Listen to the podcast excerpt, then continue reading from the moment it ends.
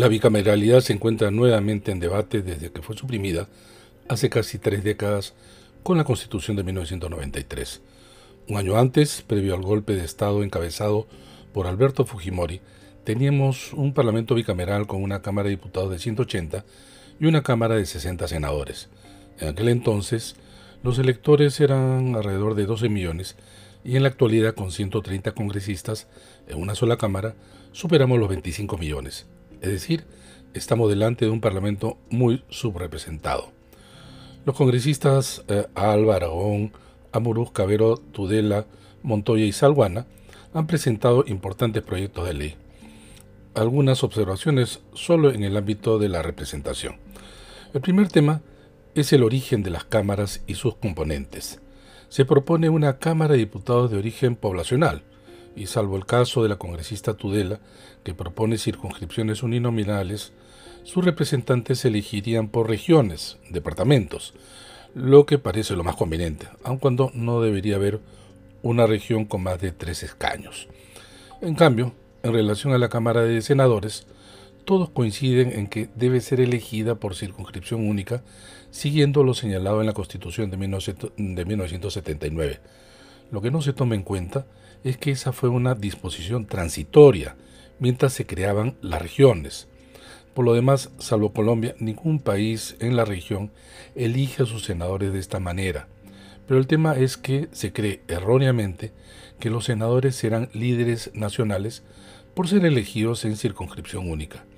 No es así, los líderes políticos lo son de diversas regiones, siendo su desempeño el que les otorga estatura nacional.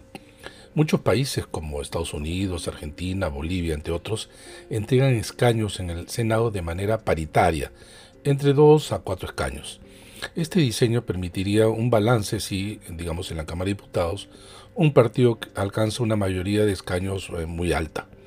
Pero donde hay un problema es en la cantidad de escaños y sobre todo su inclusión en la Constitución.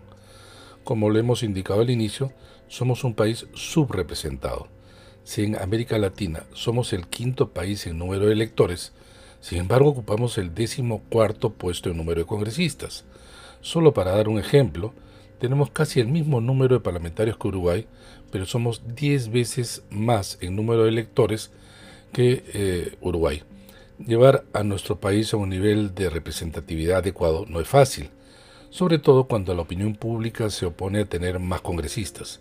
Eso requiere ajustes periódicos, por lo que la cantidad de escaños debe indicarlo la ley correspondiente y no la constitución. En cuanto al periodo de mandato de cinco años, podría combinarse con su renovación parcial a, mitad de periodo, lo que permitiría al gobierno, a base de su empeño, balancear allí donde inicialmente podía haber conseguido pocos congresistas, o a la oposición en caso que el gobierno haya tenido inicialmente un aplastante número de escaños, pero un mal desempeño. Sería un mecanismo que sincera y balancea las fuerzas de los poderes del Estado. Se debe igualmente permitir la reelección parlamentaria, cuya prohibición solo se encuentra en Costa Rica, reelección inmediata que se debe extender a gobernadores y alcaldes. La inexperiencia y los escollos para desarrollar carreras políticas han sido mostrados ampliamente en estos años. Finalmente, la elección del Parlamento debe coincidir con la segunda vuelta presidencial para posibilitar un voto más estratégico y evitar un gobierno disminuido de apoyo en el Congreso. Los proyectos marcan la buena dirección de la reforma más trascendente, la de mayor impacto. El debate está abierto.